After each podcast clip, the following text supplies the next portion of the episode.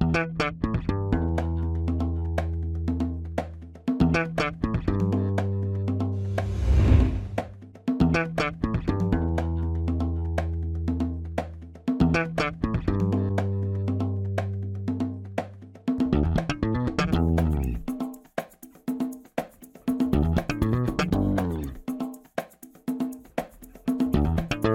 Este é o Tapa da Mão Invisível, podcast destinado àqueles que querem ouvir ideias que abalam sociedades e não são ditas na mídia tradicional. Bem-vindo, Paulo Fux. Tudo certo, Júlio? Tudo firmeza aí contigo? Tudo maravilha. Hoje eu estou muito feliz que vamos falar de economia com um convidado que já veio no Tapa e que foi um ótimo episódio. Quem é o convidado de hoje, Júlio? Seja muito bem-vindo, professor Roberto Eleri. Muito obrigado. Satisfação minha estar aqui com vocês de novo.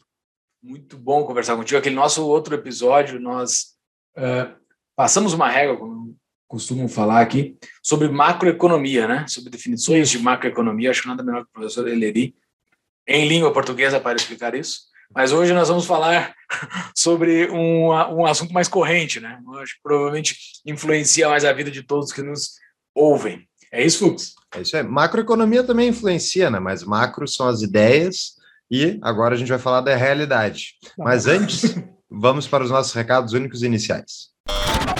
Momento, recadinhos únicos iniciais.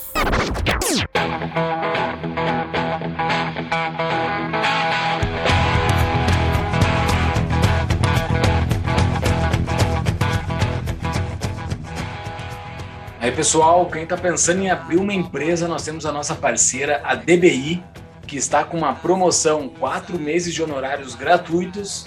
Além disso, a abertura da empresa também é de graça. É só falar que é ouvinte do Tapa da Mão Invisível quando entrar em contato com eles, que eles dão esse benefício para você. É uma empresa muito séria, é a nossa contabilidade, os caras trabalham limpo. Então, entre em contato com a DBI.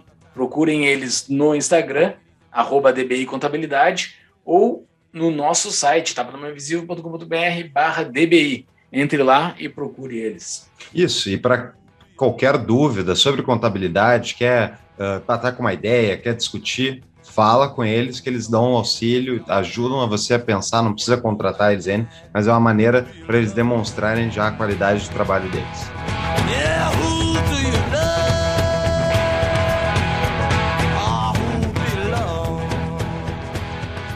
Além disso, né, quem também temos vários parceiros, temos um parceiro que está fazendo as nossas camisetas, olha aqui, ó, ó, ideias que abalam sociedades, não sobre a mídia tradicional, a minha camiseta e a canequinha, cadê a canequinha que eu tava tomando café aqui, ó, ó, ó, ó. Eu estou com uma luz aqui especial direto do sol do Astro Rei, me estourando no YouTube aqui. Thiago foi mal, porque eu devo estar tá branco, branco, com esse sol na minha cara. Mas aqui, ó, bonito, ó, ficou uma bonita caneca com esse sol estourado. Verdade. Viesbr.com é só entrar no site deles e utilizar o código TAPA para ganhar 5% de descontos, não só sobre os produtos do TAPA, mas sobre qualquer produto da loja. Exatamente. Além disso, pode ser o nosso apoiador, o apoiador do nosso projeto. O nosso projeto fez três anos agora no início de outubro. Uh, somos muito gratos por toda a nossa audiência e principalmente pelos nossos patrões, né, que estão apoiando o nosso projeto monetariamente quem quiser também apoiar o nosso projeto, é só entrar no nosso apoia-se, apoia.se barra tapa da mão invisível, entra lá, faça a sua contribuição. E a gente tem o nosso grupo de Discord, a gente fica conversando a semana toda sobre os assuntos mais diversos possíveis. E além disso, a gente também tem a possibilidade de fazer perguntas, né, dos nossos patrões. É só entrar lá no apoia-se e descobrir tudo como é que faz.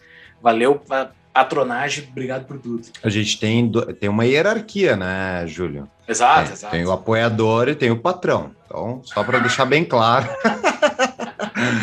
Mas olha, independentemente se você vai apoiar o Tapa via Discord, ou seja, entrando no Apoias, ajude a divulgar o Tapa nas suas Exato. redes sociais, marque a gente, porque se você quer um país mais livre, a gente tem que mudar as ideias da sua sociedade. E nada melhor do que o Tapa para defender as ideias da liberdade junto aos as pessoas que não estão ligando, os normies, como se chama nos Estados Unidos, é os pessoas normais que não se importam com essas coisas e que acabam só prestando atenção em ideias quando a, a enfim, quando a maionese já quando desandou, a água né? bate na bomba. Né? É. E daí as pessoas acabam não percebendo que tem coisa mais importante, elas acabam sendo massa de manobra. É interessante falar sobre liberdade para todo mundo. Hum. Então, não tem uns pilinha para botar no Apoia-se, divulgue nos stories do Instagram, que ajuda demais marcando o arroba do Tapa lá. Exatamente. Quem quiser os livros indicados no episódio de hoje, hoje vão ter vários ali que o professor indicou. Tem os nossos links da Amazon que a gente ganha. Quem quiser vai ter que comprar, né? Não vai ganhar nada. Desculpa. É verdade. Quem quiser comprar o livro pela Amazon, tem os nossos links dentro das show notes, tá lá no nosso site tapadomainvisível.com.br, tem os episódios e dentro do episódio tem as show notes, e ali vão estar então os livros indicados, e quem clicar no linkzinho da Amazon ali e comprar o livro ou comprar qualquer outra coisa dentro da Amazon, a gente ganha um rebatezinho, é outra maneira de ajudar o Tapa.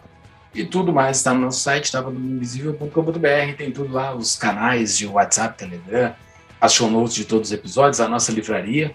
E também estamos nas redes sociais, né, as principais, Instagram, Twitter, Facebook. O professor Heller utiliza o Facebook, então estamos lá no Facebook também.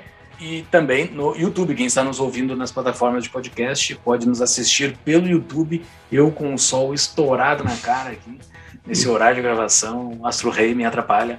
Mas uh, está, está lá no Rei, adorei. está lá no YouTube os nossos vídeos também. Perfeito. Sol, vamos para o episódio que tem bastante conteúdo.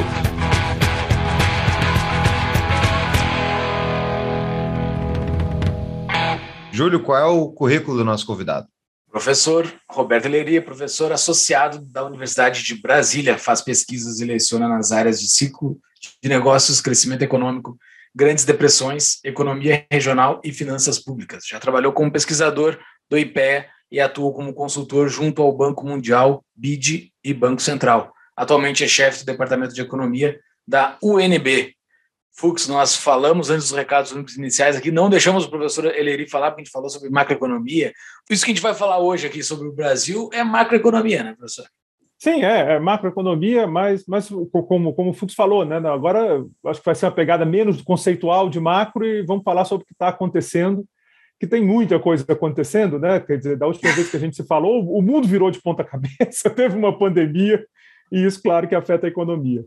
Antes da gente entrar no tópico, eu me lembro que no episódio passado que participou conosco, tu comentou que tu declinou um convite para ir trabalhar no governo federal. Se não me engano, uma coisa assim, ou foi convidado, isso. sondado para ir, e tu não aceitou. Uh, e aí, quanto, o quanto tu acertou em não ir? Não, eu, eu, hoje é bem mais fácil responder. Olha, isso é uma coisa que eu não tenho o menor arrependimento. Todos os meus amigos, acho que até quem me convidou acha que eu fiz bem e não ter ido. Assim. E aqui não é só a questão do governo, que fique claro. É, eu não sou, não, não é a minha vocação participar de governo, não é algo que eu queira. Pode ser que no futuro mude, mas não é algo que eu queira. Eu estou feliz na UNB, na posição de professor. E essa tua posição tu explicaste muito bem nesse episódio que a gente conversou. É o, pessoal, é o episódio 68.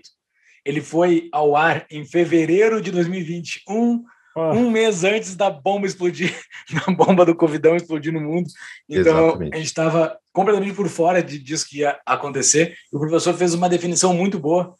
Eu não vou, não vamos repetir ela aqui. Quem quiser, escute o episódio 68 para saber por que, que ele não trabalha com governos. Mas vamos falar hoje do governo do Brasilzão, essa coisa toda que nós estamos envolvidos aí, que desandou a maionese, né, professor? Não, completo, né? Quer dizer, a gente já tinha um quadro preocupante, agora virou trágico, não é? Quer dizer, e tem uma. A pandemia envolve tudo, é impossível falar do que está acontecendo sem fazer referência à pandemia uh, e às respostas da política econômica à pandemia, que são, são, são coisas diferentes. Nós estamos agora no episódio 50 e poucos, mas nós, nós acabamos de lançar, um, mês passado, nós lançamos um episódio, o episódio 150, que se chamava O Brasil está falido? Era um questionamento se o Brasil estava falido. A gente conversou com o professor Adriano Paranaíba e colocamos uhum. algumas peças da mesa para a gente fazer esta leitura pegar, aproveitar aqui, qual é a sua opinião? O Brasil está falido? É uma instituição falida? O Brasil, não a sociedade, só para uma das, uma da, um dos conceitos que nós estabelecemos, o Brasil, o governo, né? É, se fosse uma empresa, estava, mas não é uma empresa, né? Isso, isso é importante ter em mente. A, a, o, mas ele está em situação muito delicada. Se você for pensar governo como empresa, não é só o Brasil, não, é praticamente o mundo todo está falido as dívidas públicas são cada vez maiores e não tem muito perspectiva de virar isso. Você pega o patrimônio é menor do que a dívida em vários casos, o que seria uma situação complicada para uma empresa. Agora, aqui, quando eu penso o Brasil, nós, estamos numa situação, nós estávamos numa situação muito ruim antes da pandemia, a pandemia piorou muito a situação e era, e era óbvio que ia piorar, e o caminho que o Brasil vai seguir depende muito do que for feito daqui adiante. Eu estou um pouco apreensivo porque eu, eu não estou vendo a, a, os responsáveis pela política econômica dar a devida seriedade ao que está acontecendo, especialmente na inflação, que é problema sério, não, não, se brinca com inflação. A gente vai entrar nesse tópico da inflação mais para frente também, mas para a gente botar assim, um, um marco comparativo, como é que estava o Brasil antes da pandemia e como é que está o Brasil pós a pandemia? Então, você pega antes da pandemia, havia quase um consenso que a gente tinha uma situação fiscal grave e, e, que precisava de medidas duras. Eu falo quase consenso, porque sempre vai ter alguém que discorda, mas vamos lá. Da Dilma, que sempre se apareceu como uma pessoa é, crítica de ajuste fiscal, ela reconhece, depois da eleição, ainda em 2014 e 2015, ela, como presidente, começa a fazer uma agenda dura de ajuste fiscal, então é justo dizer que a Dilma, o PT, reconhecia um problema fiscal. Há os críticos do PT que também reconheciam, quer dizer, todo mundo dizia, tem um problema de ajuste fiscal sério. veio a pandemia, o problema piorou. Claro que é, é justo alguém dizer, não tinha como não piorar, era preciso dar auxílio emergencial, era preciso fazer política para as empresas, e eu não vou discordar disso, não. Mas vamos separar as coisas. Por mais justo que tenha sido o gasto, a situação fiscal piora. E muito. Se você pega o que aconteceu ano passado, foi um desastre. A dívida pulou de patamar. Então, a, a, a, piora do quadro fiscal é inegável, aconteceu no mundo todo, eu não estou acusando aqui é, é isso, eu estou só registrando. Agora, tem um outro elemento que já era, estava um pouquinho só preocupante, agora está muito preocupante, que é a inflação. Eu acho que o, o, o governo, é, desde que tomou posição, a inflação de 2019 foi maior que a de 2018, mesmo 2018 tendo, é, mesmo 2018 tendo greve de caminhoneiro, 2020 ficou maior ainda, e agora 2021 a gente está arriscando ir para dois dígitos. Quer dizer, se pegar a acumulada, já passou, já passou de 10%. Então, a gente tem um quadro mais grave, fiscal, e um problema inflacionário que não existia, talvez só na cabeça de paranoicos como eu, mas agora existe e é inegável. Quanto está o endividamento do governo brasileiro hoje, enquanto percentual de PIB? É, passa de 80% e, dependendo da, da, das previsões, pode chegar a 90% no, no, nos próximos anos. Aí tem discordância de previsão, e a própria inflação ajuda a, a segurar um pouco o lado fiscal. Perfeito. É, é isso que eu queria, para quem não, não sabe nada de economia, o que, que quer dizer quando a gente fala que está 90% do PIB? E, tá, o PIB, para quem não sabe, né, o Produto Interno Bruto é a soma de todos os gastos e é, são os gastos só da economia ou tem mais alguma coisa?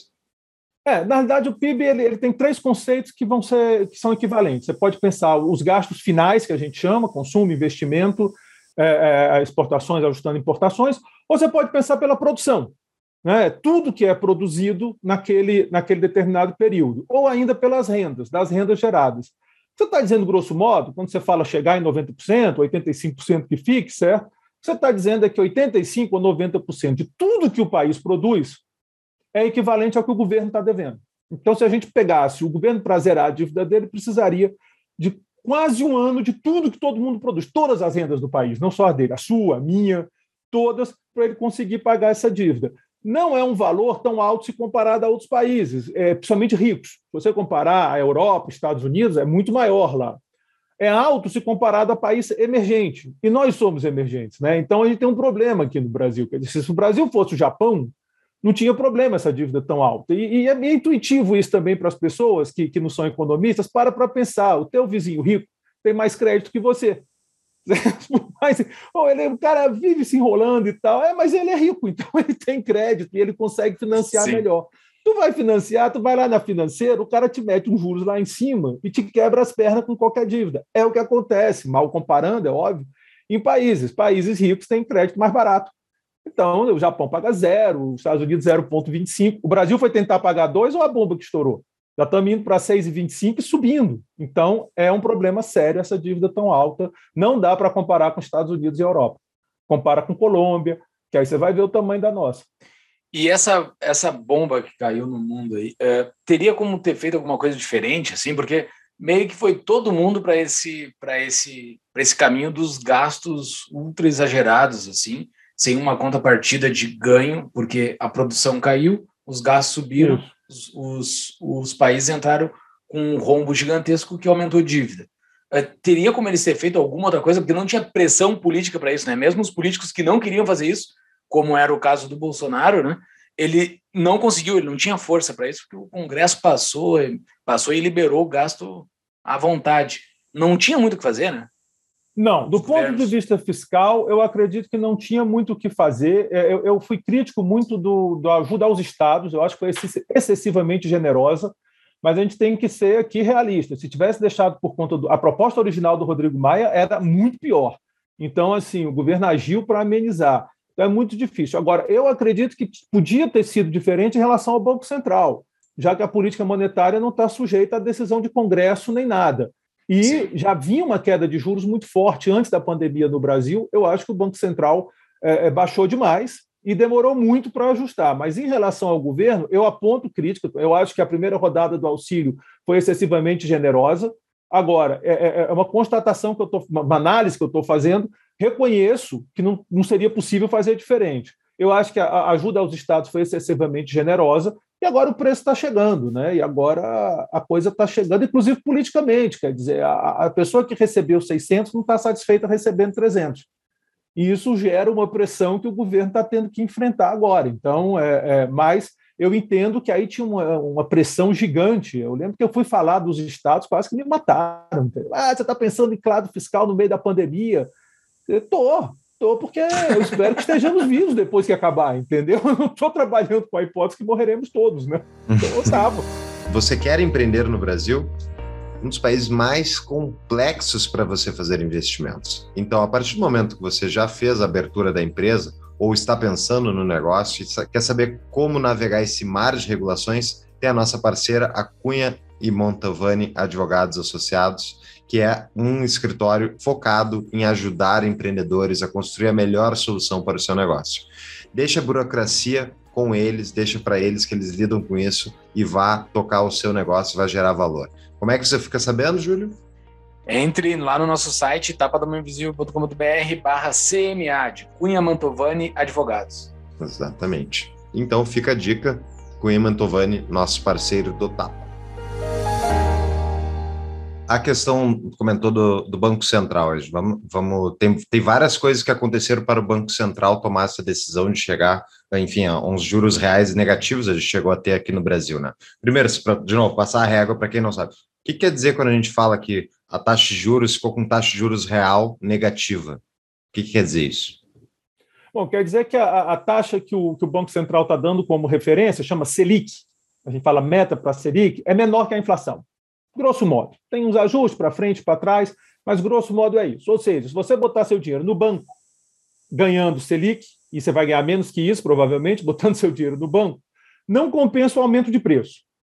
Certo? A coisa é ruim por isso. Você vai dizer, olha, eu vou guardar aqui meu dinheiro para comprar um, um, um, carro ou uma geladeira daqui a um ano. Pois é, uhum. é, mas o preço da geladeira vai subir mais do que o teu dinheiro vai crescer e você não consegue. Com isso, estimula-se o consumo. Essa é a ideia é, por trás desse tipo de estratégia.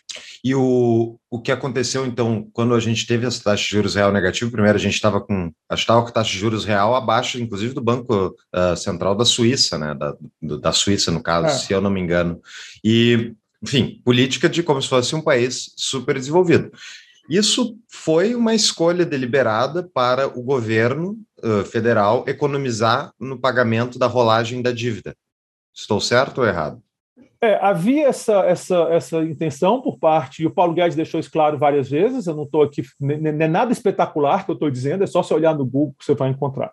Havia, e também está no. É só procurar no Google, havia uma intenção deliberada do governo de desvalorizar o, o câmbio, quer dizer, fazer o dólar subir, é, porque isso ajudaria a indústria. E essa tese é uma tese que me espantou o Paulo Guedes, porque essa é a tese tipo dos desenvolvimentistas. Eu não estou dizendo que, que é, os desenvolvimentistas são mais complexos do que isso, mas esse elemento específico é típico de desenvolvimentistas. E eu desconfio, e aqui é uma desconfiança, os outros dois eu, eu, eu, eu, eu afirmo, ele queria, e afirmo porque ele disse, então ele está mentindo e eu não estou supondo que ele é mentiroso. Ah, mas eu desconfio também que havia uma intenção de fazer o que chama ajuste inflacionário. E qual a ideia do ajuste inflacionário? A despesa do governo, por exemplo, servidor público, essa despesa ela não está crescendo, porque não está tendo reajuste é? então a despesa não sobe. Por outro lado, a receita do governo sobe. Por quê? Porque a inflação sobe, o governo é uma proporção, né? o governo é sempre proporcional ao preço, é tantos por cento. Então, a receita do governo sobe com a inflação, mas pelo menos parte da despesa não sobe, e isso facilita as contas públicas. Então, eu tenho a impressão que, que também havia essa intenção, mas aqui que fique claro, é especulação minha. Uhum. A inflação está sendo utilizada, não só no Brasil, mas internacionalmente, para pagar uma parte desse endividamento brutal que os países se meteram, ou não? Sim, acaba ajudando por causa disso, porque a receita vai crescendo, a despesa não cresce tanto. inflação é imposto. Inflação é uma espécie de imposto. Isso tem que estar na mente. Isso, é, uhum. Não estou inventando nada também. Até manual de, de economia tem isso. Então, quando o governo permite inflação mais alta, ele está arrumando uma fonte de financiamento. Por quê? Porque é ele que emite o dinheiro. Ele está emitindo dinheiro. Ele te dá um pedaço de papel que vale 100, mas na realidade só vale 80. Isso é o que a inflação faz. E a diferença é dele que te entregou por 100. Então, inflação é imposto. O governo está se financiando. Esse aumento da inflação, de certa forma, era esperado. Por quê? Porque houve uma redução da quantidade produzida, e isso é a pandemia que faz, isso é o choque de oferta, aqui no Brasil agravado pela crise de energia. Então você está produzindo menos. Em geral, você tem uma queda geral na produção. E aí é pandemia, não adianta ficar. É, não é, não é o governo, é pandemia o nome disso. Uhum. Por outro lado, você estimula a demanda. Você está dando estímulo na demanda, você está dando auxílio, você está gastando, você está comprando coisa, é, e você está, e o Banco Central também, com juros lá embaixo, estimulando a demanda. Ora, mas você tem um aumento forte da demanda com uma retração da oferta, é razoável que os preços subam. Isso é os anos 70. Essa é a lição dos anos 70 que eu acho que muita gente esqueceu, o que é um tanto quanto preocupante, porque não, não deveríamos esquecer, que foi o mundo todo. Foi o mundo todo. Agora, o Brasil tem uma série de outros problemas, né? muito endividado, as pessoas não confiam muito no governo brasileiro, é um país cheio de segurança jurídica, a gente sabe os problemas do Brasil. A coisa aqui fica mais grave, não é à toa que nossa inflação está muito alta. Se fizer levantamento com outros países, houve aumento de inflação em todo canto, mas aqui um aumento foi muito forte, refletindo o quadro geral. Acha que isso é fruto da, da formação monetarista do, de Chicago? Escola de Chicago, para quem não sabe, é uma das escolas de pensamento econômico da economia, que acredita em manejar os as quantitativos monetários para justamente administrar administrar a taxa real de juros, enfim, uma tentativa de, é a, política defendida por eles é, se não me engano, uma inflação como se fosse neutra, né? É, seria é buscar o aumento da oferta monetária é, exatamente no sentido do aumento da, do crescimento da economia, para não gerar nem inflação nem deflação. Mas eu realmente não sei. É, tá. Não, o pessoal de Chicago tem essa ideia né, do Friedman de tentar acompanhar, porque a ideia é que à medida que a economia vai crescendo, as pessoas vão precisando de mais moeda para fazer suas transações, suas compras, e que a ideia é acompanhar isso para não gerar inflação. Mas o que foi feito no Brasil é difícil associar as ideias de Chicago, mesmo as versões mais modernas do Lucas e tal. O que foi feito no Brasil, e num certo ponto no mundo, é você tem uma retração grande da oferta com uma expansão da demanda. Eu, eu volto a dizer, mesmo economistas keynesianos um pouco mais atentos a isso, é, vão criticar esse tipo de resposta. Tá? Quando você tem isso, podem pegar qualquer bom livro de macro. Isso é lição. Eu, quando eu dou macro para meus alunos, eu ensino isso em sala. Quando a oferta retrai, não adianta tentar expandir a demanda, porque você só vai gerar inflação. Uma provocação que eu faço hoje nós estamos caminhando para um problema sério de energia. Nós já estamos com um problema. O presidente já fala, está aberto. Qual é o sentido de estimular uma economia que não tem energia? Quer dizer, as pessoas acham que, que algum empresário vai aumentar a produção, você vai contratar gente visando aumentar a produção, com risco claro de ter um racionamento daqui a dois meses. Então, não faz muito sentido. Você não vai conseguir estimular os empresários a investir e contratar, porque o problema é que está do lado real da economia. Então, enquanto não tiver energia, ficar. Agora você estimula a demanda, porque com juros baixos as pessoas se animam de comprar mais. E essa demanda não vai ter resposta. Além da energia, pandemia, as cadeias estão quebradas. Olha automóvel. Ontem eu vi no jornal, não tem mais automóvel novo para comprar. Então está disparando o preço de automóvel usado. Você reduz os juros, o que, que você faz? Não vai aparecer automóvel. Isso é problema lá na Ásia, de chip, de componentes, uhum. de peças. Mas as pessoas vão comprar mais, porque o juros está baixo, eu quero financiar. Geralmente você financia um carro. Joga a demanda para cima, não tem oferta para acompanhar. Então, o preço sobe. É, esse é o problema que o mundo está passando, o Brasil está passando, mas aqui agravado pelo, por, por, outros fatores, como, por exemplo, o ministro querer desvalorizar o campo. Meu carro valorizou mais de 20% em menos de um ano. Não, está valorizando tudo. A tabela FIP dele. É um negócio bizarro, assim. Bizarro. Está tá valorizando tudo, e o problema é esse, quer dizer, você está estimulando, estimulando, mas a oferta não responde porque o problema não. Quer dizer, a, a, a ideia, é a ideia lá, a origem de Keynes, né? Que o que causa uma crise é falta de demanda. E aí, quando você tem problema de falta de demanda, o governo vai lá e gera demanda. Como? Baixando os juros, política monetária, injetando moeda na economia, estimulando as pessoas e gastando, porque o governo é muito grande, ele gasta. Só que isso vale para quando a restrição está do lado da demanda. A gente podia ter pensado isso, talvez, em abril do ano passado. Então, até abril do ano passado ainda tinha uma discussão mais.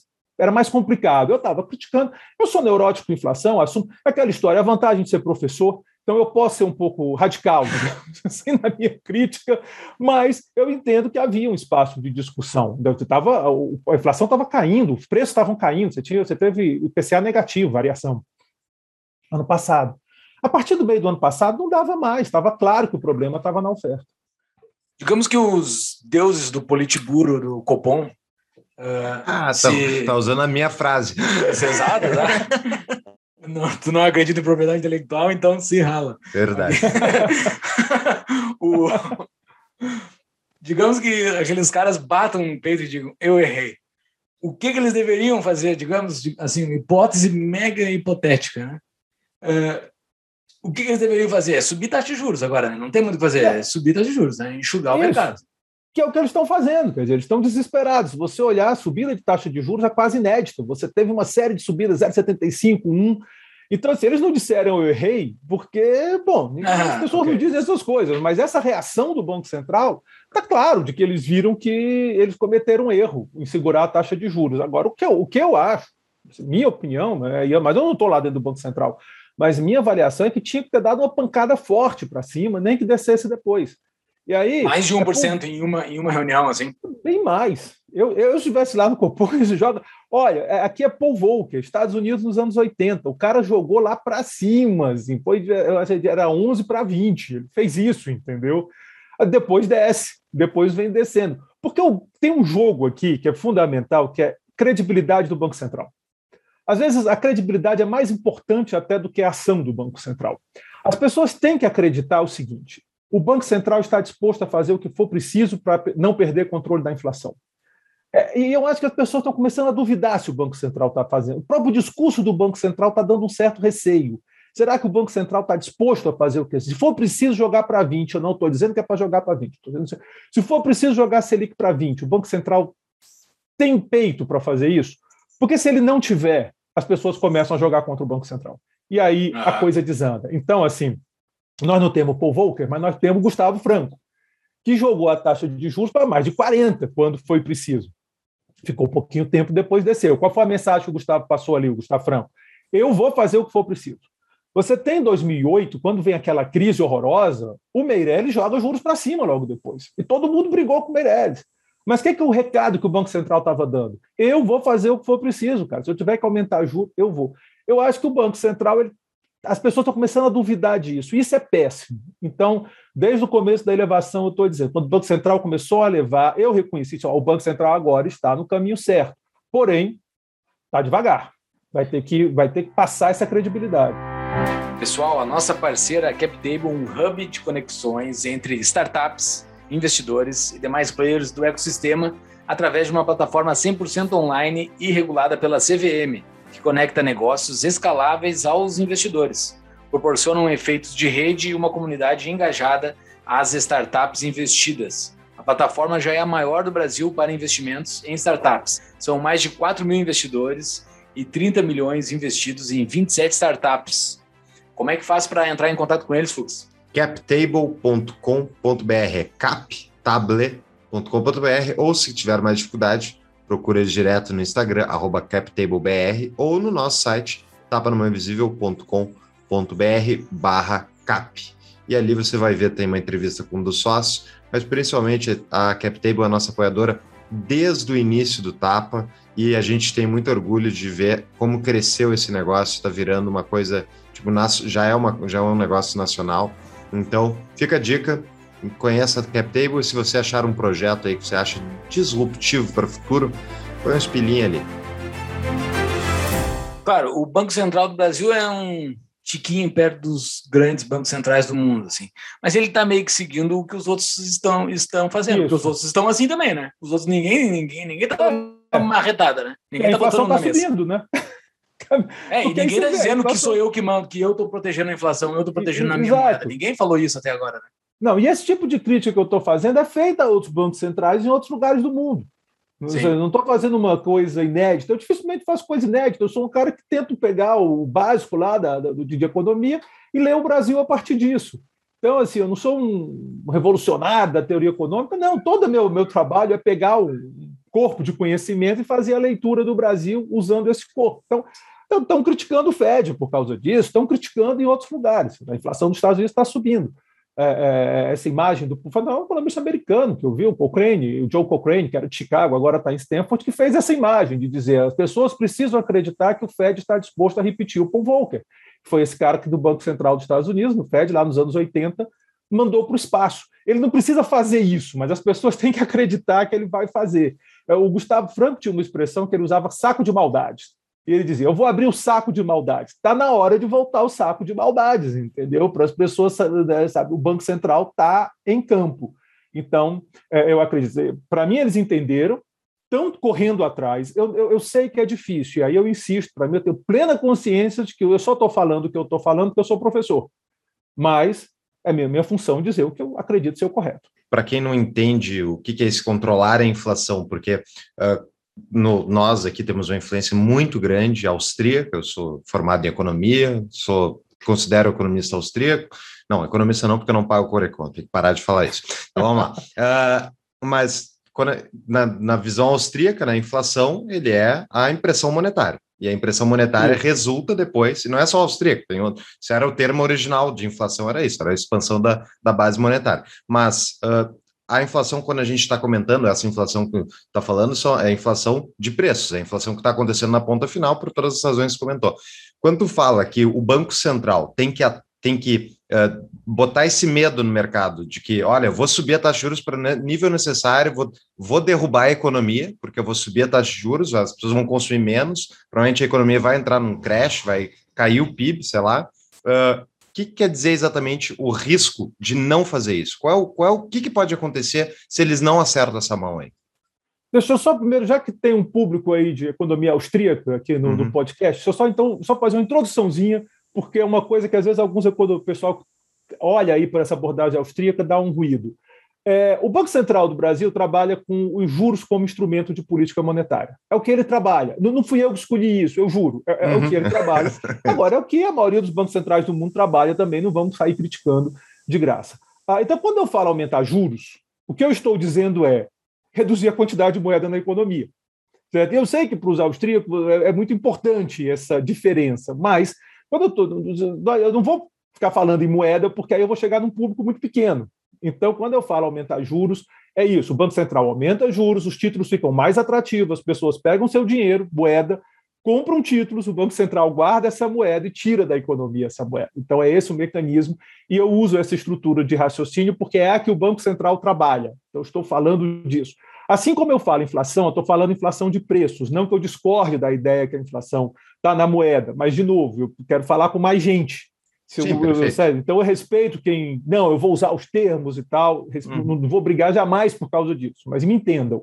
Então é isso que eu estou falando. O Banco Central tem que tirar a moeda da Nós estamos falando da mesma coisa, Sim. Certo? só que de um jeito diferente. Para os só... meus amigos austríacos aí que ficam bravos comigo. Não, não, perfeito. Concordo. Deixa eu só fazer um parênteses na resposta à pergunta ali, que uh, eu já pensei muito sobre isso e eu enxergo, assim, inclusive sobre outras escolas de pensamento econômico, keynesianismo, enfim, monetarista, e na minha visão é bem clara, assim, é, é não tem problema tudo isso, porque quando a gente fala de todas essas coisas que o Banco Central faz, é óbvio que elas têm efeito, que elas eh, na prática elas funcionam assim. Mas isso, todo esse sistema, ao meu ver, é um sistema chamado sistema Fiat, que a gente fala bastante aqui, sistema baseado em moedas fiduciárias e controle da moeda por parte do Estado, que não é um sistema de livre mercado baseado em moeda forte, fora de controle eh, da impressora monetária do Banco Central. Então, eu acho que dá para separar a economia, digamos, a, a, a é. própria visão austríaca é muito diferente, tipo, a existência do Banco Central para boa parte dos austríacos é um, é um ultraje, que nem é para mim. Mas aí, voltando, uh, dentro desse sistema que a gente vive, keynesiano, mais ou menos keynesiano, misturado com monetarista e outras coisas,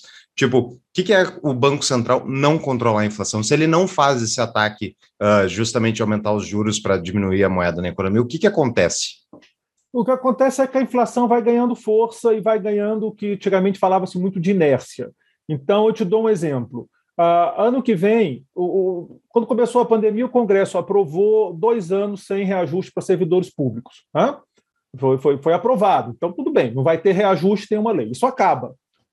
É muito provável que os sindicatos dos servidores públicos venham pedir aumento, é, é porque houve uma inflação alta e eles querem repor a inflação. Agora, isso não é exclusividade do setor público. No setor privado, as empresas, à medida que voltem, é muito provável ter pressão para aumento de inflação. Desculpa, para aumento de salário para repor as perdas inflacionárias. A sociedade tende a aceitar esse tipo de demanda. Diz, ó, a inflação foi 10%, eu quero repor meu salário de 10%. Se isso acontece, é muito provável que a gente tenha outra rodada de inflação, porque vai ter um aumento de custos. Do governo é, um, é uma dinâmica diferente, então eu vou ficar com o setor privado, que é mais intuitivo. As empresas que já estão apertadas, né, porque a pandemia pegou muita empresa, elas vão jogar isso provavelmente para o custo e você começa a girar a roda da inflação. Então, a inflação ela tem esses mecanismos que se alimentam. E esse mecanismo que alimenta, uma vez fora de controle, é muito difícil segurar. Então, é isso que o Banco Central vai dizer. Cara, não adianta você querer repassar custos, se entende com teus empregados, porque não vai ter demanda para você. Eu estou segurando moeda. Então, é essa a função primordial do Banco Central dizer: eu estou disposto a maltratar todo mundo. Eu estou forçando, mas é porque para a linguagem uhum. ficar mais leve, entendeu? Não é bem maltratar. É só dizer o seguinte: não vou chancelar isso, sabe? E aí se entendam, se entendam, cada sindicato, cada empresa vai fazer uma solução, porque não vai ter. A roda não gira. Essa, é esse que eu tô, o maior risco. Isso é manejar as expectativas da economia, manejar. Então, explica para nós aí o que, que são as expectativas, tem vários tipos de expectativas dentro da economia, como é que funciona isso? Vamos lá, quando eu vou reajustar um preço, pode ser o meu salário, eu vou pedir um aumento ao meu patrão, eu estou olhando, porque eu sou funcionário público, trabalho federal, então não peço aumento, mas tenta se imaginar. Você está olhando para frente, você está pensando qual vai ser a inflação do período, porque você quer que o seu aumento não, não, não morra na inflação. Né? Se você consegue um aumento de 5%, vem uma inflação de 50%, se deu muito mal. Então, você quer um aumento compatível com a inflação que vem. Pensa num aluguel, você vai alugar um imóvel seu, você vai fazer um contrato de um ano. Você quer pensar qual vai ser a inflação esse ano para poder embutir no teu contrato esse valor. Isso é normal, o mundo todo faz isso. À medida que você acredita que a inflação vai ficando cada vez mais alta, o que você vai fazer é jogar isso no teu preço, porque você quer se proteger. A tendência é se proteger. Eu quero me proteger. É todo mundo quer se proteger. Isso é natural. E aí a, esse preço vai subindo. Qual é a ideia do regime de metas que o nosso Banco Central usa? É o Banco Central controlar essa expectativa. Quando o Banco Central diz a inflação vai ser 3,75, que essa é a meta de inflação do Brasil, ele está dizendo o seguinte: ó, reajuste em 3,75, que a inflação vai ser essa. Eu garanto. A garantia é o Banco Central, né? a palavra do Banco Central. Tem uma margem de erro? Tem, óbvio. Economia, aliás, não é só economia, a gente descobriu agora que tudo, nada é exato, né? tudo tem choques, riscos. Então, abre uma margem de erro. No Brasil é 1,5. Então, assim, ó, eu estou garantindo 3,75, mas se der 5,25, está no meu. Está no meu, no meu plano. E vocês se entendam aí que é isso que o Banco Central vai fazer. Quando o Banco Central promete isso e entrega 10 ou 9, as pessoas deixam de acreditar no Banco Central. E isso é que é a origem do problema, que à medida que eu não acredito no Banco Central, eu vou botar a minha expectativa.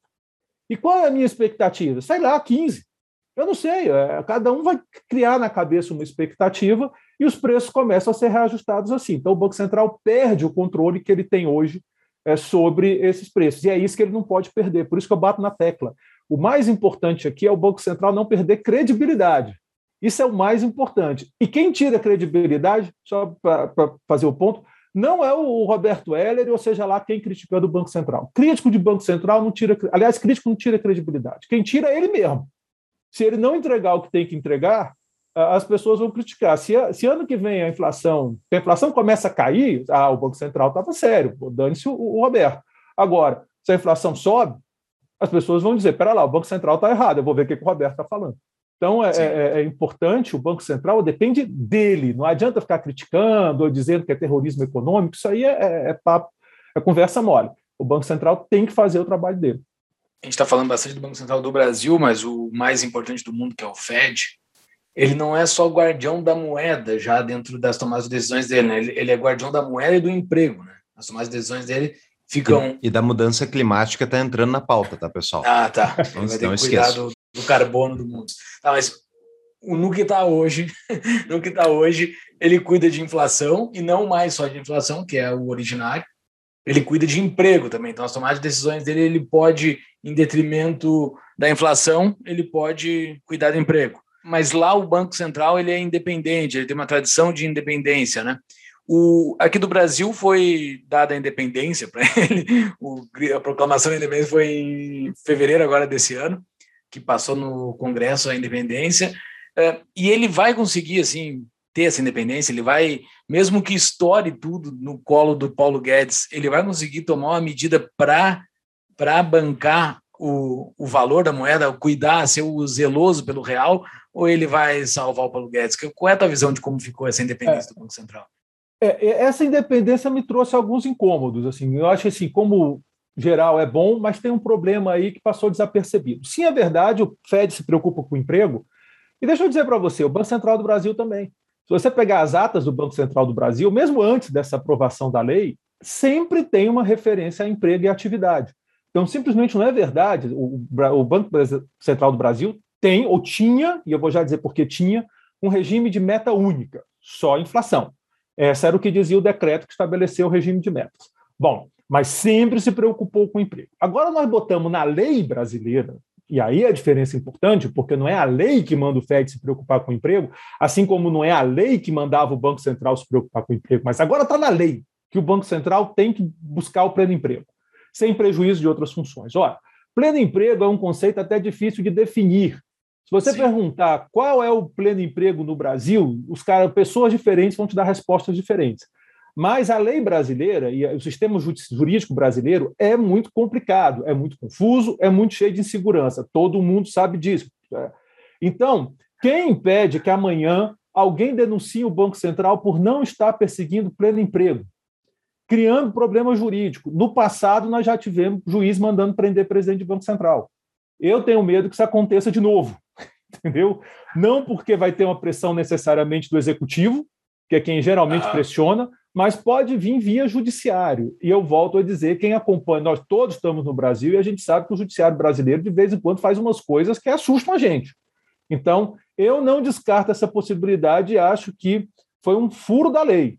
É, é, é, o Banco Central nunca ignorou a questão do emprego. É injusto dizer isso, é só olhar as atas, insisto, do Banco Central. Agora, botou em termo de lei, abre possibilidade de processo, e aí eu não sei se o saldo líquido o que é melhor.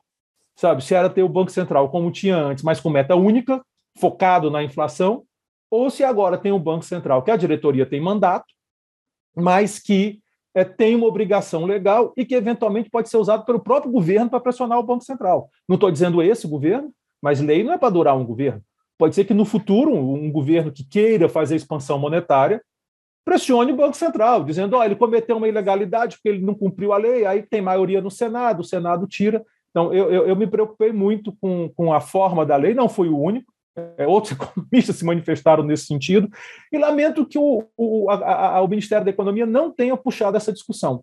Ele aceitou passivamente, às vezes a impressão que dá é que ah, o importante é fazer reforma, mas esquece um pouco o detalhe, e a gente sabe que o problema, né, o diabo mora no detalhe. E, então, é, essa é a minha preocupação é, em relação à independência do Banco Central, conforme foi concedido. Se tu tivesse o cargo duplo de presidente do Banco Central e ministro da Fazenda, tipo, enfim, no início da pandemia que fosse, uh, ou mesmo agora, qual, qual seria a diferença de atuação que tu, tu, tu faria em relação ao que foi feito? Bom, primeiro, só para não perder o, o, o, costume, né? Se eu tivesse esse poder todo, alguém me prenda, por favor, porque ninguém deve ter tanto poder. Então, prende um sujeito com esse poder todo, porque não é bom para ninguém, certo? Verdade. Então, hipoteticamente, hum. é, o volto a dizer, o lado fiscal, eu, eu, eu, digo que faria diferente, mas eu sei porque, porque eu não sou esse cara. é, volto a dizer, talvez o, o, auxílio podia ter sido um pouco menos generoso. Eu acho que você podia ter partido do seguinte princípio: ninguém vai ficar melhor do que estava antes. E com auxílio, muita gente ficou melhor. O cara recebia Bolsa Família de 190, passou a receber 600, algumas até 1.200, no caso das mães solteiras e tal. Então você tem um aumento de renda muito forte. E aquele não era o momento de ninguém melhorar. É, inclusive servidor público, que fique claro, antes que alguém diga, ah, você é servidor público, é, é, é claro, eu entenderia ali que tivesse um ajuste também, uma, uma redução. É, é eu nunca critiquei esse tipo de proposta, claro, também não vou ficar defendendo, porque é contra mim, mas nunca critiquei, até quando quem me, quem me contactou, eu disse, é o caminho correto. Mas eu sei que não ia passar, então é, são críticas é, um, até um pouco injustas, só para fazer o registro. Agora, em relação ao Banco Central, aí sim eu faria, eu poderia até ter reduzido, eu seria voto contrário no Copom, mas não faria um escândalo. Mas eu teria começado a subir a, a, os juros tão logo a inflação começou a subir, e isso aconteceu em meados do ano passado. Ali, o Banco Central tinha que ter dado sinal, tinha que ter feito um na minha avaliação, tinha que ter feito um ajuste forte para dar o seguinte recado: não vai dar. E não vamos esquecer que a gente a gente está falando aqui de inflação ao consumidor, que é o IPCA, é o preço que nós encontramos no supermercado, eu, você, que a gente compra na loja. Mas se você olhar o índice geral, que inclui atacado, ou seja, é, é o cara que compra no atacado, estava rodando 30%. Chegou a 30% no acumulado. É só pegar a IGPM. É o do aluguel, a imprensa chama de do aluguel, mas o certo é o índice geral de preços. Ou seja, a pressão estava toda lá. O, o, câmbio desvalorizou, o real desvalorizou mais de 30%, o índice geral de preço estava subindo 30%, e o Banco Central, sei lá porque achou que, ah, não, vai estar tá blindado o preço ao consumidor. Isso foi um erro. É claro que no primeiro momento teve, o fique em casa, as pessoas em casa, foi um choque de demanda, porque ninguém estava na rua, os preços caíram, mas à medida que as pessoas começaram a voltar, e uma hora ia voltar, não dava para imaginar que ia ficar todo mundo preso em casa um ano, aí é onde eu digo, é onde eu concentro minha crítica. Eu tenho uma crítica, digamos assim, de longo prazo, eu achei muito, muito triste que o Paulo Guedes tenha optado por esse caminho do câmbio desvalorizado. historicamente, eu tenho uma crítica a esse tipo de abordagem. É, eu não imaginei até que Paulo Guedes fosse desse, desse caminho. Mas essa é uma crítica, digamos assim, mais estrutural, mais, mais, a crítica pontual. Eu acho que o Banco Central demorou muito a, a responder a uma inflação que vinha subindo. Ele acreditou demais é, que não ia subir e não errou só, porque se você pegar o pessoal que faz previsão de mercado, foi generalizado. Eles erraram muito também e eu gostaria muito que houvesse uma reflexão nesse sentido, entendeu? De por que, que aconteceu, que errou tanto. Eu sei por que foi, mas eu digo, eles não acreditam, então eles deviam refletir entre eles, porque foi um erro gigante. Eles não viram essa inflação desse tamanho chegando.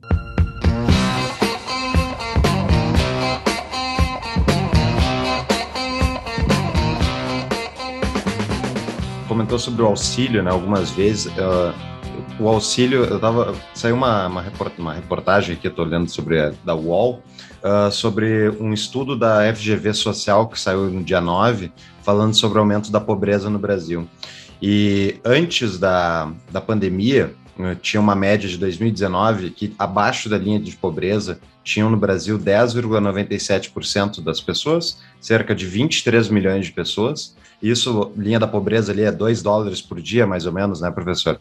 Uh, durante a pandemia, esse número de pessoas caiu por causa justamente dos auxílios, né? Ele aumentou a renda das pessoas e diminuiu, mas agora a nossa, o, o percentual aumentou e a gente está com 27 milhões de pessoas uh, abaixo da linha da pobreza, ou seja, aumentou em relação à pandemia. O, o auxílio emergencial, ao meu ver, é, obviamente tipo, pessoas na, na, situação catastrófica que qualquer país passando por uma pandemia estaria, uh, faz total sentido tu pensar, pensar nas pessoas mais pobres e dizer, não, vamos evitar que elas entrem numa situação de desespero completo. No entanto, se tu está fazendo isso por política monetária, imprimindo moeda para pagar isso, que é o que me parece que o Brasil fez, o auxílio dura algum tempo e vai embora, porque é impossível tu manter isso com as contas do jeito que está no Brasil. Mas o aumento de preços fica não é um erro fazer esse tipo de política monetária, porque tu está dando no curto prazo para o cara, no longo prazo está tirando dele mesmo, vai pagar essa conta. É, não, é, é, um erro. Na época eu fiz uma brincadeira, as pessoas falavam de o auxílio de 600 durar, sei lá, um ano e tal, e eu dizia, tudo bem, quero deixar em 600 por um ano, deixa, daqui a pouco 600 vai valer o que vale hoje o 190 do Bolsa Família. E é um processo que acontece, não tem jeito. Agora, eu insisto, é, é, é, é houve erro ali, mas é um erro compreensível, no sentido de que havia uma pressão política muito forte. É, o Congresso. Você vê que a proposta original do, do Paulo Guedes era de 300, falou 250, ele chega em 300. Aí o Congresso manda para 500. Aí vem o presidente, e aí, e aí já aí a conta é dele.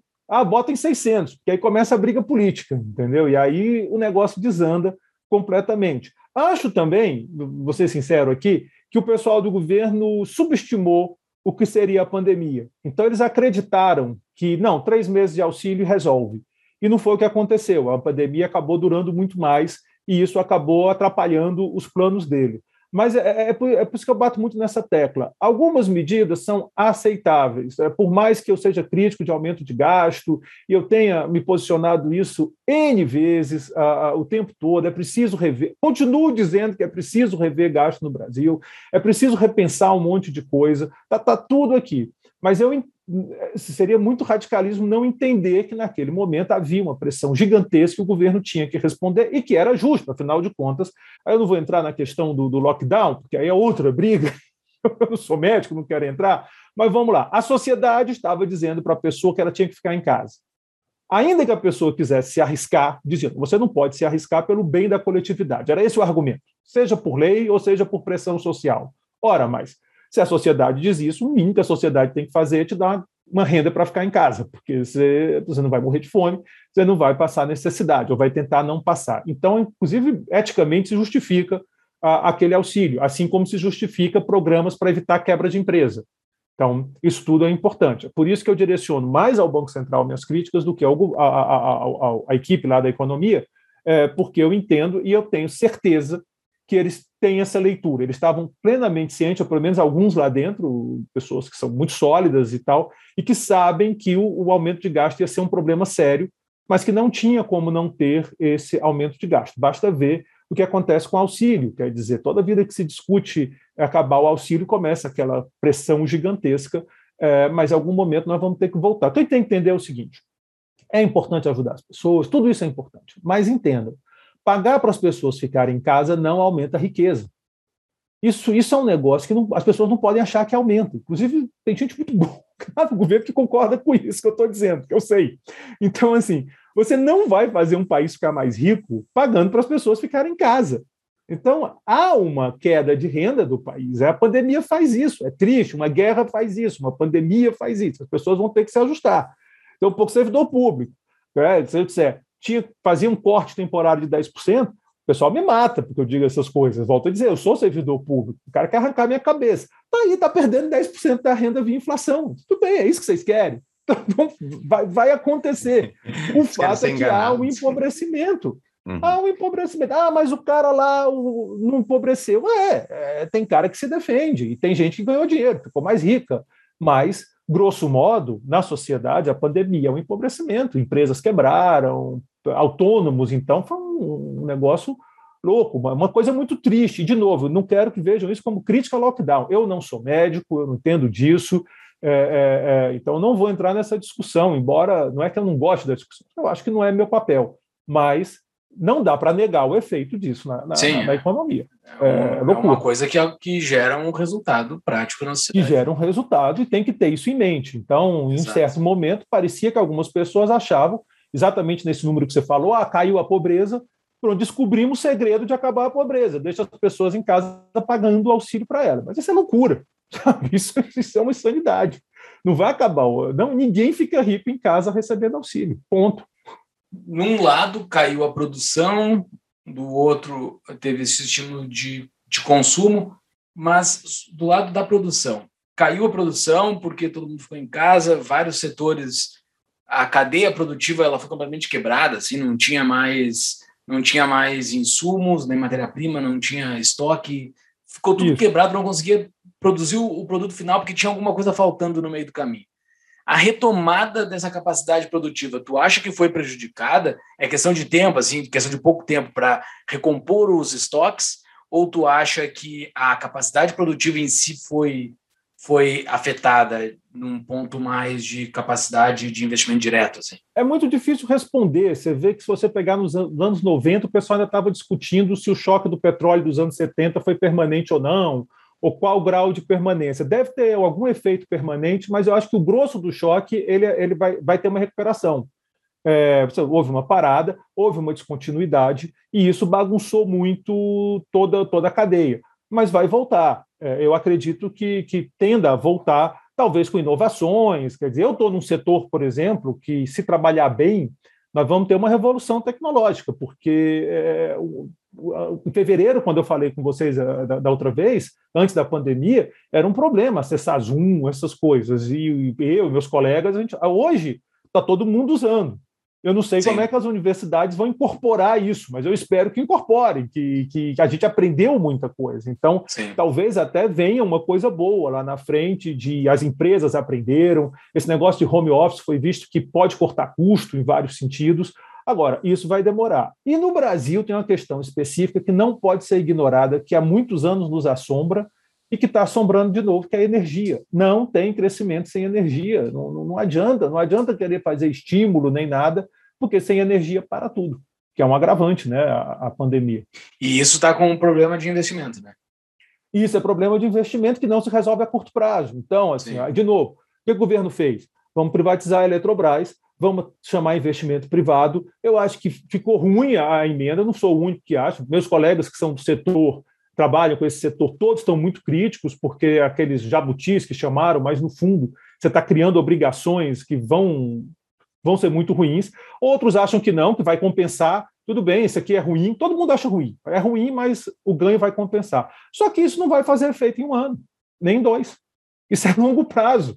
Então, você não vai dar estímulo de curto prazo, porque é, é, essa reestruturação do setor é, é, é, de longo prazo. E aí tem que ver outras questões que aparecem, questão aí da indústria automobilística, que está saindo do, do, da gasolina para carro elétrico, de novo. Não tem nada disso, cara. Eu não tenho a menor ideia. Mas tudo isso entra nessa história. É, é, então, tem um momento aí de muita ruptura, inclusive tecnológica. Mas eu acredito que boa parte do choque da pandemia vai ser superado em algum tempo. Né? Agora, tem que ver a pandemia acabar, porque ainda não acabou, o vírus está aí ainda. É, então, tem que esperar ver quando é que vai acabar. Pois é, a ideia, a ideia de custo de oportunidade é algo que não é trabalhado na mídia tradicional, é uma coisa tão básica que na economia acho que a gente é ensinado no primeiro semestre, que para cada uh, decisão tomada isso. tem as decisões que não foram feitas, né? Tu só pode fazer uma é. coisa, né? Então, isso as pessoas não notam isso, não sei se tu concorda. Não, as pessoas não notam isso e as pessoas têm essa ideia de que o governo sempre pode resolver as coisas. Né? Há pouco tempo você vê que o ministro importante do STF que foi ministro, acho, não sei se foi o Carlos Aires, mas o ministro deu uma declaração de que é assim, o governo tem que ver quanto ele quer gastar, gaste e depois dá um jeito de, de pagar a conta. acho que foi o Aires Brito. Acho foi... Eu acho que foi o Aires Brito, né? O cara fala um negócio desse, um cara inteligente, cara do STF, entendeu? Pelo amor de Deus, foi muito mais alto do que eu sonho em um dia. Mas é, é uma concepção que tem arraigada na sociedade. Eu sempre provoco as pessoas Assiste o jornal, aquele que passa meio-dia, de qualquer canal, de qualquer cidade do Brasil. Pode pegar qualquer um. Assiste aquele jornal que você vai ver que as pessoas cobram do governo é, é, é, da parte de educação. Ah, porque tem que dar transporte, tem que dar uniforme, tem que dar material escolar. Na parte de segurança, tem que investir. Ah, o parquinho aqui do lado quebrou. O governo tem que vir consertar é, o escorregador do parquinho que quebrou. É uma passividade ah, absurda, né? É uma passividade. Uma, é uma passividade e uma cobrança muito grande. Ou seja, você quer tudo. Ah, tudo bem, é um direito das pessoas. Quem sou eu para discutir? Mas entenda, tem um custo. Tem um custo. E vou dizer mais: se você consertar, vai ser, provavelmente sai mais barato do que o governo consertando. Ah, com certeza. vai sair mais barato. então, com certeza, é, mais barato, mais rápido e vai ficar mais bonito. E vai ficar melhor. Então, assim, essa demanda constante que nós temos, é, é, ela pressupõe essa ideia de que o governo sempre pode resolver. Sempre pode. O que eu ouvi de gente, vocês não têm noção de que eu ouvi até de amigos, parentes, não economistas, né? Parentes e tal, dizendo, ah, você dizia que o governo não tinha dinheiro, mas está aí o auxílio emergencial, o governo tem dinheiro, então tem que ficar dando isso mesmo. Mas você diz, gente, ele está se endividando. Isso vai gerar inflação lá na frente. vai estar tá acontecendo. Economia então, a gente é... vê depois, o depois é, chegou rápido. Sabe assim, o depois chegou, agora tem que ver, né? Até algumas pessoas, ah, mas a economia não vê depois. Eu digo, pois bem, o depois chegou, cara. Vai começar a arrumar o negócio, porque chegou depois, vai lá arrumar, porque tá ruim. É, o, o, estatismo, a crença no Estado é uma, é uma religião secular, ao meu ver, porque sempre tem uma ótima justificativa para gastar o dinheiro dos outros. Sempre, pô, é, pô Isso, auxílio emergencial, claro, claro, claro, tem que fazer, tem que ajudar, tem, claro, ajuda todo mundo, mas a conta não fecha. Todo mundo tem uma razão para gastar dinheiro do governo. Agora, tipo, quem paga a conta somos nós. É, a, conta não fecha. É aquela história lá, né, antiga, a ficção de que um pode viver às custas do outro e a conta não fecha. E você gera, aí, aí gera inflação, gera desequilíbrio, gera coisa. E, e, e, não vamos esquecer, inflação penaliza mais os mais pobres. É, inflação é uma das formas mais cruéis de financiar o governo, porque pega em cheio do cara mais pobre. Você sei que ah, o cara é servidor, agora está perdendo. É, eu te garanto que eu vou ter reposição de salário antes de muita gente, porque eu tenho um sindicato que vai fazer uma greve. Então, ah, você vai, não, você é contra, eu fui contra todas as greves, não adianta nada, é só uma questão pessoal minha. Uhum. É, vai, tem essa força, né? Outras carreiras do servidor público também vão, vão ganhar antes ainda o reajuste.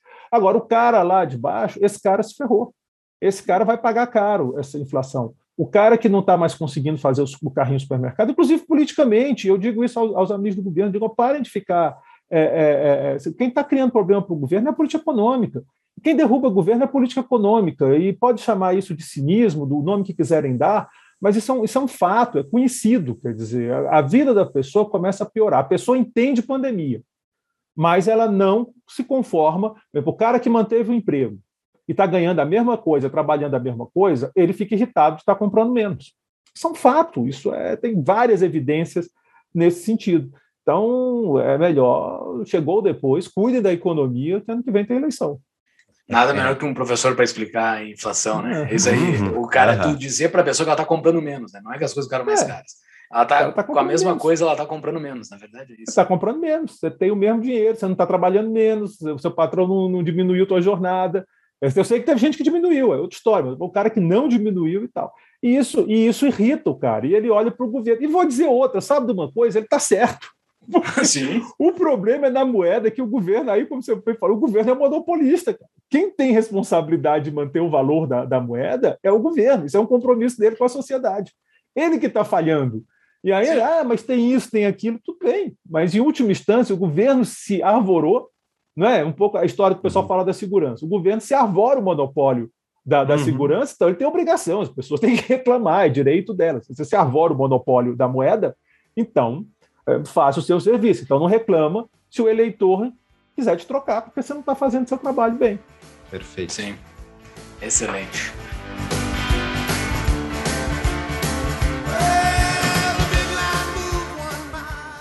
Durante a pandemia, a gente não teve crise dos nossos patrões, os nossos, as pessoas que acreditam no nosso projeto e estão bancando os nosso, o nosso projeto do Tapa da Mãe Invisível.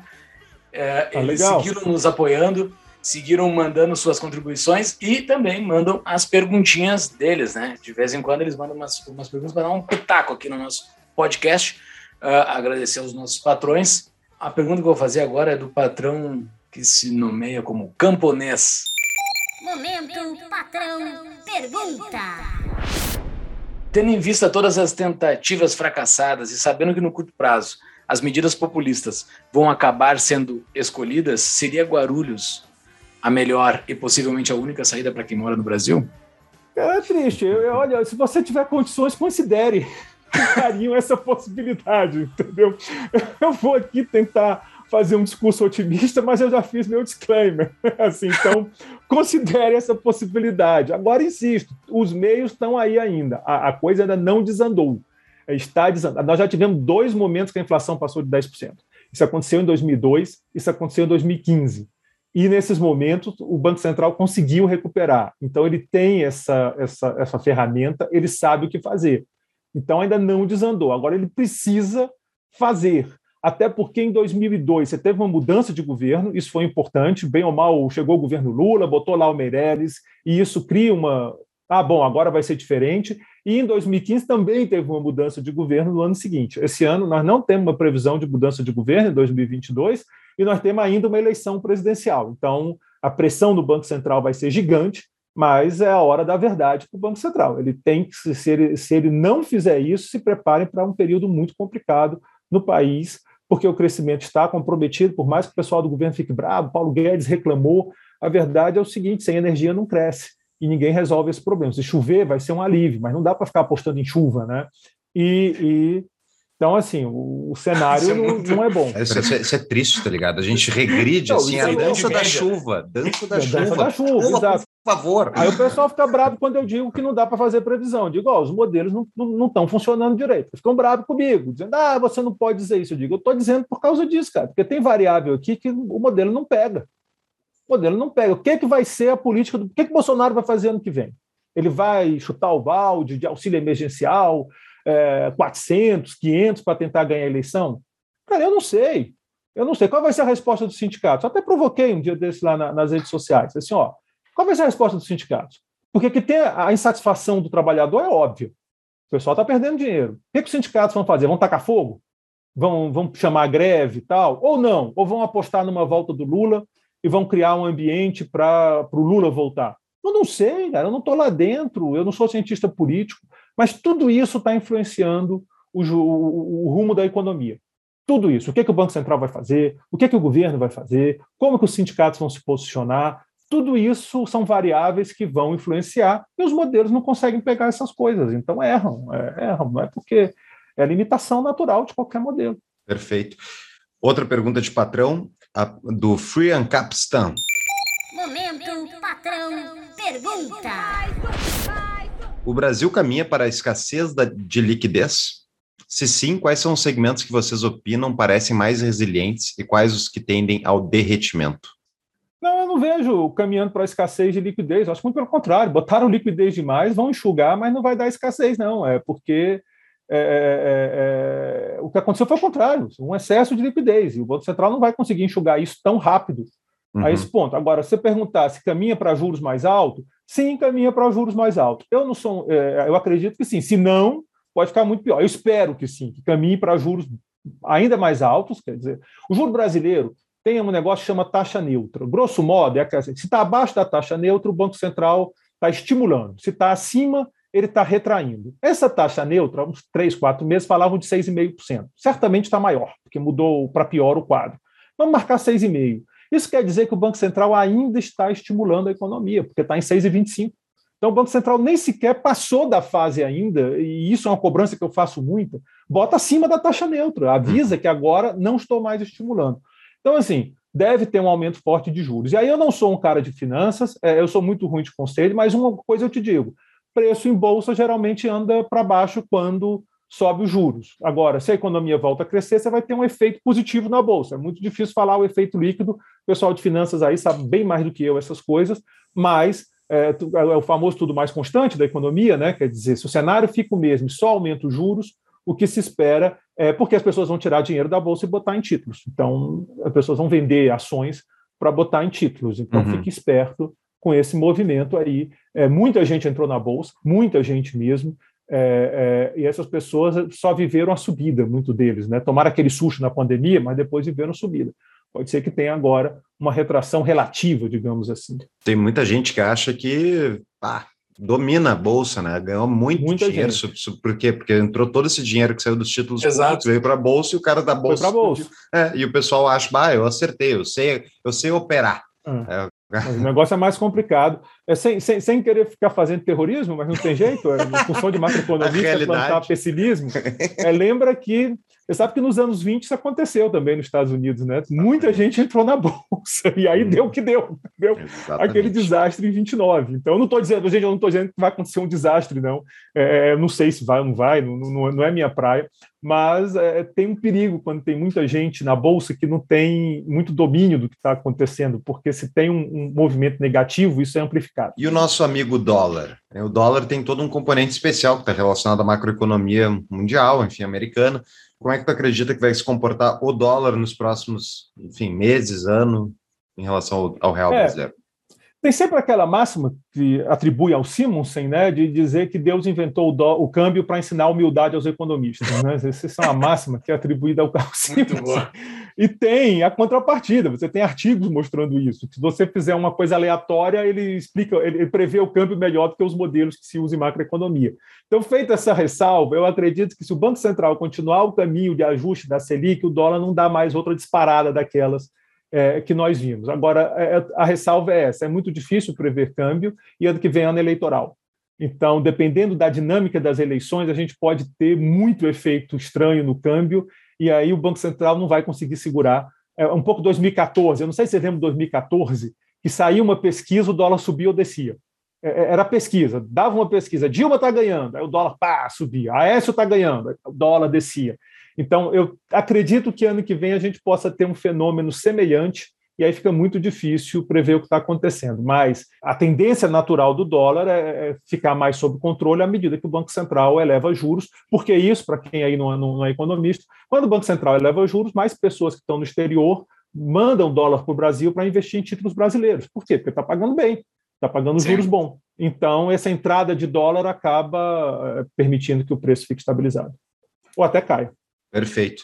Uh, tá me parecendo assim que o ano que vem a gente tá, vai enfrentar um, a gente no Brasil vai sofrer as consequências, mas o governo e o Banco Central eles vão passar por um é um cheque mate, porque se, se subir Isso. a taxa de juros, a economia cai em ano de reeleição e o Bolsonaro perde chance de se reeleger. Logo tem uma pressão interna do próprio governo para fazer o Banco Central não fazer isso. Mas ao mesmo tempo, se o Banco Central não faz isso, a inflação sobe também, piora a economia. Então, assim, tem saída para essa situação, para o Bolsonaro, goste ou não dele? Olha, eu, eu acho que a saída é, nesse sentido é, é, confiar no combate à inflação. É, o, a inflação machuca muito a população, mais até do que o desemprego, talvez. Porque o desemprego machuca muito quem perde o emprego, e machuca muito. Mas o cara que mantém o emprego, ele continua a vida dele. A inflação acerta todo mundo.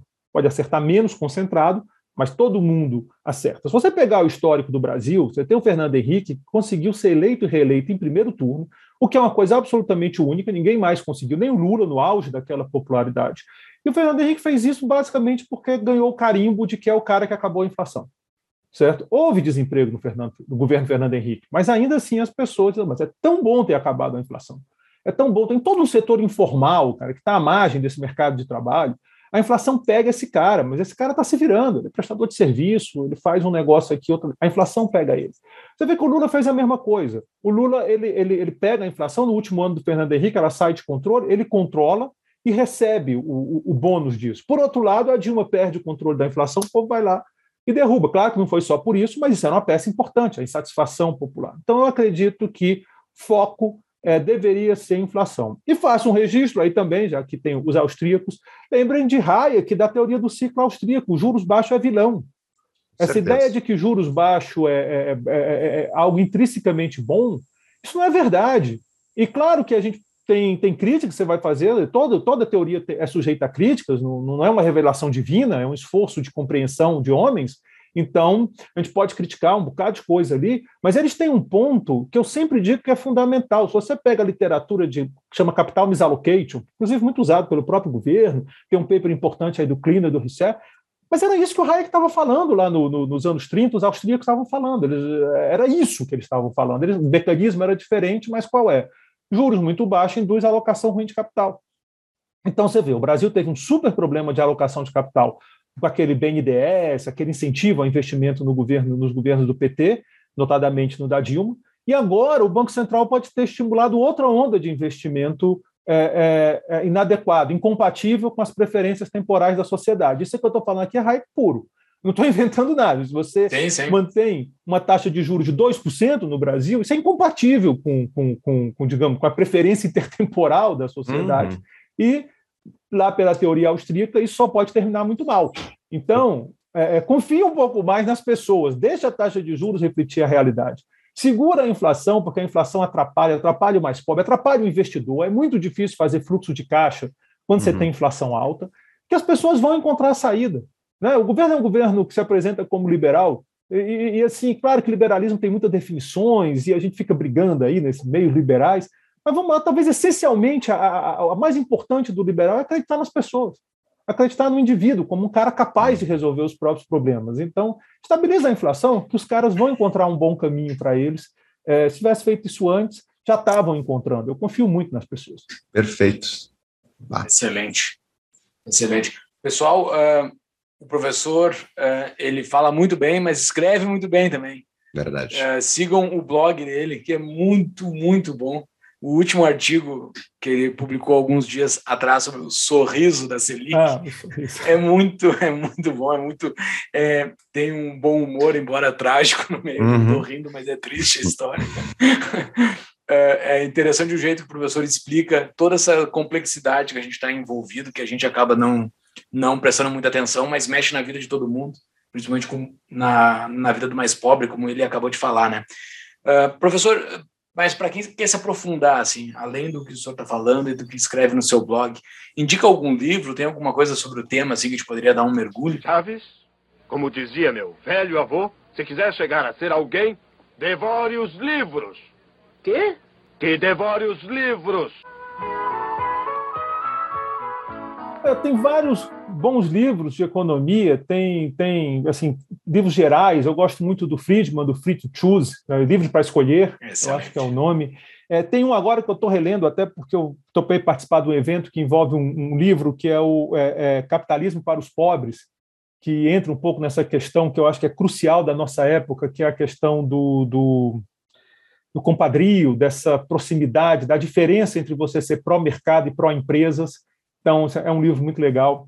Aqui no Brasil, ainda nessa pegada, que isso é uma coisa que, que, que, mexe muito comigo, é um tema que eu me importo muito, essa relação espúria entre grandes empresas e, e, e governo, e eu acho que esse é talvez seja um dos grandes problemas da nossa economia. É, tem um livro do, do, do, do cara do INSPE, o Sérgio, ele, ele é Capitalismo de Laços, onde tem resultados interessantíssimos, né? que é o seguinte, ele mostra que as privatizações acabaram apertando os laços entre empresas, empresas e governo, quer dizer, ficaram mais próximos, o que é um pouco assustador isso, porque a ideia uhum. era, era, era dissolver isso. E assim, quem quiser estudar mesmo economia, aí virar economista e tal, eu, começa pelos, bons, pelos, pelos velhos e bons manuais de, de, de introdução à economia. Tem coisa lá que eu não gosto, tem coisa lá que eu gosto, mas é o começo, é como pensa a profissão que organiza a tua cabeça. Tem muita coisa que está lá faz um apanhado bom desses esses manuais que estão rodando. A gente usa o do Mank, eu acho, na UNB, ou pelo menos era, não sei se ainda é, mas é, é, é um bom começo. Eu sempre digo isso para meus alunos: usem os manuais. Os manuais são importantes, assim. Ah, mas eu discordo, tudo bem. Mas é a tua profissão, cara. Tu vai trabalhar nessa profissão. Depois você tem o resto Sim. da vida para criticar, revolucionar. Mas agora, você quer aprender o beabá, o feijão com arroz? Pega o manual de introdução à economia, pega o manual de macro, pega o manual de micro que é aí que está é, o feijão com arroz. E depois você vai embora, critica, escreve o seu, segue todo mundo. Perfeito. Eu vou eu acrescentar na show notes o do Thomas Sowell, Introdução à Economia, que é bem bom, é um manual Isso. basicão, assim, para quem não é economista, eu acho que é bem adequado. Assim. Mas ótimo. Todos os livros que o professor indicou estarão nas show notes. O blog do professor também, o professor tem um, um Twitter bem ativo, bem divertido, vale a pena seguir ele, e vai estar tudo isso nas show notes.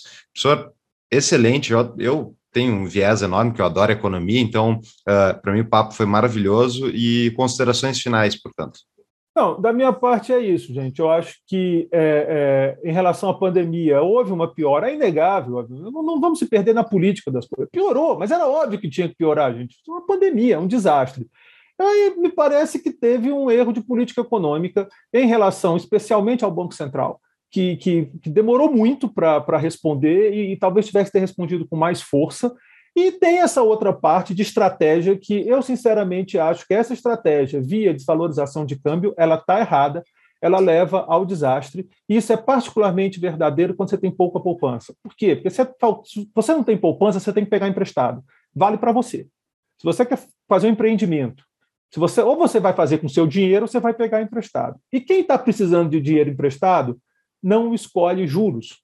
Então, eu quero juros baixos. Ótimo. Se você tem dinheiro sobrando, você negocia com o banco, o banco até te oferece juros baixos. Experimenta começar a guardar dinheiro, você vai ver gerente de banco ligando te oferecendo empréstimo baixo. Se você está precisando de dinheiro, meu amigo, é o banco que vai dizer a taxa de juros, não é você. Então, é, é, o caminho é, não é esse, entendeu? Se a gente quer seguir esse caminho, o primeiro passo era ter poupança. Não temos. Acho muito difícil a gente ter poupança. Então, eu aposto na agenda de reformas original, que o governo também defende, é, para que o Brasil fique uma economia é, é, mais segura, mais atrativa, ou como eu costumava fazer numa palestra que eu fazia muito, você quer modelo chinês ou modelo alemão. A gente precisa do modelo alemão, que é em cima de eficiência e não só de poupança, porque tem outras condições no Brasil que não permitem. Então, acho que esses é os erros, são os erros de política econômica que, mesmo aí o pessoal que apoia o governo e tal, eles têm que estar ciente disso, porque é, tem que corrigir. Se não corrigir, vai inviabilizar o governo, se é que não já está inviabilizado. Perfeito. Muito obrigado, professor. Excelente. Eu que agradeço a oportunidade.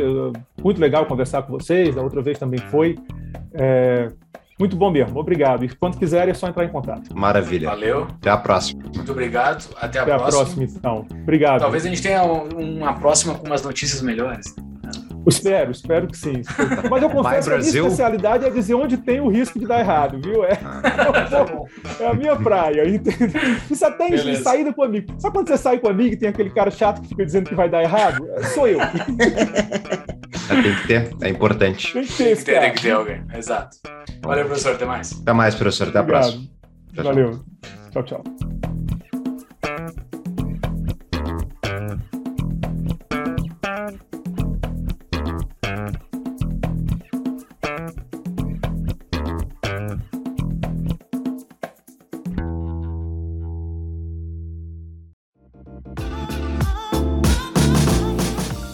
Então, vocês estão procurando ajuda para sair do Brasil, para procurar como ter uma cidadania europeia, como conseguir aquele visto que é tão difícil de conseguir, especialmente quando a gente está falando de países da Europa, tem a nossa parceira, a emigrar.me, Emigrar-me, que é uma parceira do Tapa que ajuda brasileiros ou qualquer outra nacionalidade a procurar as nacionalidades justamente europeias, espanhola, né, italiana e portuguesa. Fora isso, eles também ajudam na aplicação de vistos e na obtenção de documentos para residência no exterior. Então, onde é que eles podem conhecer mais, Júlio? Para entrar em contato com eles é no Instagram, arroba emigrarme, emigrar.me, ou então no site do Tapa, tapadanovisível.com.br, barra emigrar-me, tudo junto. Entre lá, em contato com eles, coloque o, o código TAPA para ganhar 10% de desconto. Exatamente.